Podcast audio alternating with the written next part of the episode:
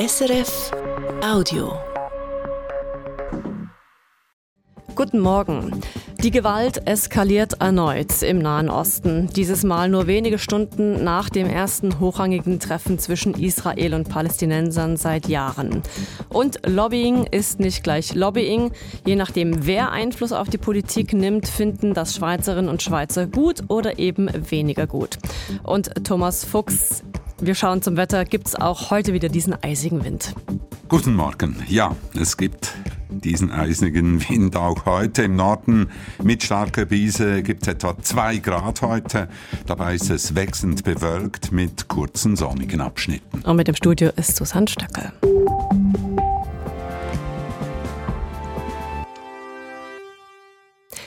Im Westjordanland, das ja von Israel besetzt ist, kam es zu schweren Ausschreitungen, nachdem dort ein Palästinenser zwei israelische Siedler erschossen hatte. Bei den Ausschreitungen starb nach Angaben der palästinensischen Behörden ein Palästinenser, mindestens 100 weitere wurden verletzt. Laut Medienberichten setzten israelische Siedler in der Stadt Havara und in mehreren Ortschaften Häuser und Autos in Brand. Die israelische Zeitung Haaretz berichtet, israelisches Militär sei nach Havara geschickt worden, um die Lage unter Kontrolle zu bringen. In Jordanien trafen sich gestern Vertreter Israels und der Palästinenser, um die Lage im Westjordanland zu beruhigen. Es waren die ersten direkten Gespräche seit Jahren. Ja, und eine Einschätzung zu den Ausschreitungen im Westjordanland hat Auslandredaktorin Susanne Brunner. Was gestern in Huwara im besetzten Westjordanland geschah, zeigt, dass Extremisten und Militante auf beiden Seiten im Grunde genommen Krieg wollen. Minister in der israelischen Regierung rufen offen zu Gewalt auf und wollen jüdische Siedlungen bewilligen und ausbauen, die selbst nach israelischem Recht illegal sind. Das kommt wiederum militanten palästinensischen Gruppierungen gerade recht, welche darin eine Legitimation von Terroranschlägen sehen.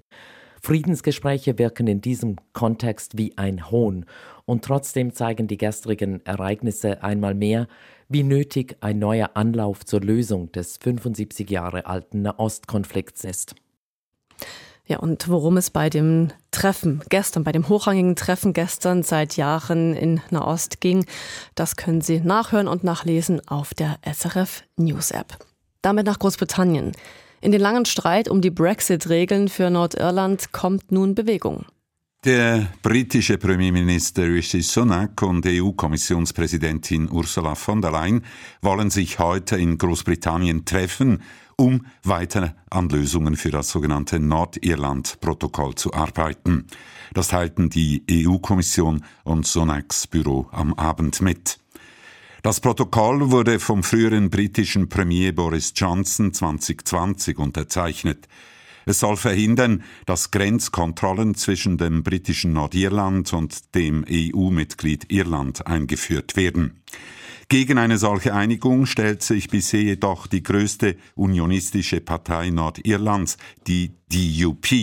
Sie befürchtet, von Großbritannien abgeschnitten zu werden und blockiert aus Protest seit Monaten eine Regierungsbildung in Nordirland.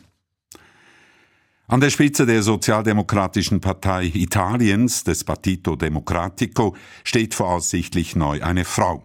Elli Schlein liegt in Führung, nachdem rund 80 Prozent der Stimmen ausgezählt sind.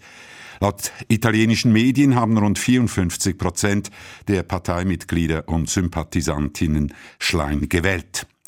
Die 37-Jährige ist im Kanton Tessin aufgewachsen und hat auch die Schweizer Staatsbürgerschaft. Nun soll sie im italienischen Parlament die Opposition zur Rechtsregierung von Ministerpräsidentin Giorgia Meloni anführen. Schleins Konkurrent, der als Favorit gehandelte Stefano Bonaggini, hat ihr bereits zum Sieg gratuliert. Italien-Korrespondent Peter Vögeli sagt, was man von Schlein erwarten kann. Elli Schlein hoffte als Anti-Meloni, als klar linke Politikerin vor allem die Gegner von Meloni in Italien zu mobilisieren und genauso ist es geschehen. Elli Schlein will dieser Partei eine klare Richtung geben und zwar nach links. Hauptthemen Klimaschutz, Bekämpfung der gesellschaftlichen Ungleichheiten und der prekären Lebensverhältnisse von vielen Menschen und schließlich will sie eine feministische Politik machen. Soweit also unser Italien-Korrespondent Peter Vögeli, damit jetzt in die Schweiz. Ab heute kommt in Bern das Parlament zusammen zur Frühlingssession. Und wo Politikerinnen und Politiker sind, da sind LobbyistInnen nicht weit. Jetzt zeigt eine neue Studie, wie die Bevölkerung in der Schweiz über Lobbying denkt. Kurz gesagt, sie unterscheidet zwischen gutem und schlechtem Lobbying. Inlandredaktor Ivan Santoro. Wenn sich beispielsweise Behindertenverbände oder Umweltvereine für Anliegen einsetzen, dann ist das gutes Lobbying für die Schweizer Bevölkerung. Steht jedoch nicht das Ethische, sondern das Ökonomische, also Geld im Vordergrund, dann kommt das bei der Bevölkerung nicht gut an, sagt Studienmitautorin Nathalie Mara von der Uni Freiburg. Je privilegierter eine Gruppe ist, die ihre Interessen vertritt, je privilegierter auch ihr Zugang ist zum politischen System, desto eher fällt das in die Kategorie des eher schlechten Lobbyings. Das zumindest zeigt die Befragung von 1000 Stimmberechtigten, die das Forschungsinstitut GFS zusammen mit der Uni Freiburg durchgeführt hat. Auch die Methoden des Lobbierens bewerten die in der Studie Befragten unterschiedlich. So ist Medien- und Informationsarbeit breit akzeptiert, ebenso die direkte Kontaktaufnahme von Politikern. Auf Widerstand würden hingegen illegale Aktionen stoßen, sagt Mara. Das umfasst unter anderem das sich auf die Straße kleben oder auch das Tomatensuppe werfen in Museen. Methoden, die vornehmlich von Klimaaktivisten angewendet werden. Fazit laut der Studie, die Bevölkerung will Lobbying nicht verbieten, aber deutlich stärker regulieren. Es brauche auf verschiedensten Stufen mehr Transparenz, so Studienautorin Mara. Das fängt sicher einmal an bei der Offenlegung der Interessenbindung der Parlamentsmitglieder, aber auch die Transparenz hinsichtlich der Parteienfinanzierung, der Budgets von Lobbyorganisationen ist hier wichtig. Und ferner steht die Akkreditierung von Lobbyistinnen und Lobbyisten im Bundesbären im Zentrum der Forderungen. Was die Parteienfinanzierung betrifft, gibt es bei den nächsten nationalen Wahlen im Herbst bereits etwas mehr Transparenz.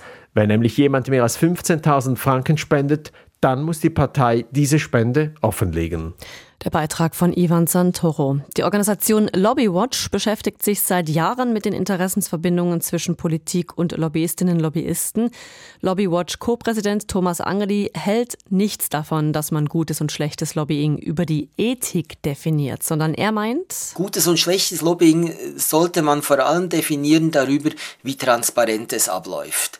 Also ob jemand wirklich dann auch sagt, für wen das er unterwegs ist, für wen er lobbyiert beispielsweise und was wir von Lobbywatch natürlich auch gerne hätten und fordern ist, wir möchten wissen, welche finanziellen Mittel dahinter stecken. Ja, und er findet, es brauche noch mehr Transparenz. Die neue Regelung für die Parteienfinanzierung, die erstmals bei den nächsten eidgenössischen Wahlen gelten würden, reichten dabei nicht. Transparenz muss aus unserer Sicht auch heißen, dass Mitglieder von nationalen Ständerat offenlegen müssen, für wen sie lobbyieren, das tun sie bereits, aber wie viel sie damit verdienen. Das ist ein Schritt, der leider vom Parlament immer und immer wieder abgelehnt wird sagt Thomas Angeli, Co-Präsident der Organisation Lobbywatch und Journalist beim Beobachter.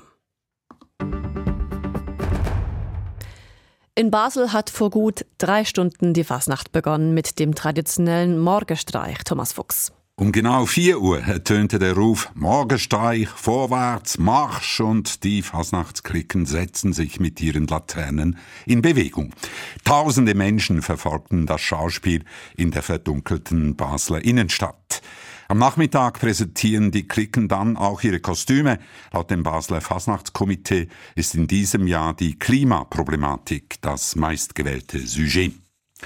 Zum Sport im alpinen Skiweltcup hat der Norweger Alexander Steen Olsen den Slalom in Palisades in den USA gewonnen, vor seinem Landsmann Timon Haugan. Auf Platz drei fuhren zeitgleich der Franzose Clément Noël und der Bulgare Albert Popov. Als bester Schweizer wurde Ramon Zehnhäusern Sechster. Eishockey, der Schweizer Timo Meyer wechselt innerhalb der nordamerikanischen Profiliga NHL von den San Jose Sharks zu den New Jersey Devils. Bei New Jersey spielen mit Nico Hischier, Jonas Siegenthaler und Akira Schmidt bereits drei andere Schweizer. In der Schweizer Eishockeymeisterschaft gewannen die ZSC Lions gegen Zug 3 zu 2 nach Penaltyschießen und Lausanne schlug Ambry 3 zu 2. Und noch die Börsendaten von SEX. Der Nikkei-Index ist im Vergleich zum Vortag unverändert. Der Euro wird zu 99 Rappen 26 gehandelt und der Dollar zu 94 Rappen 14. Das war ein Podcast von SRF.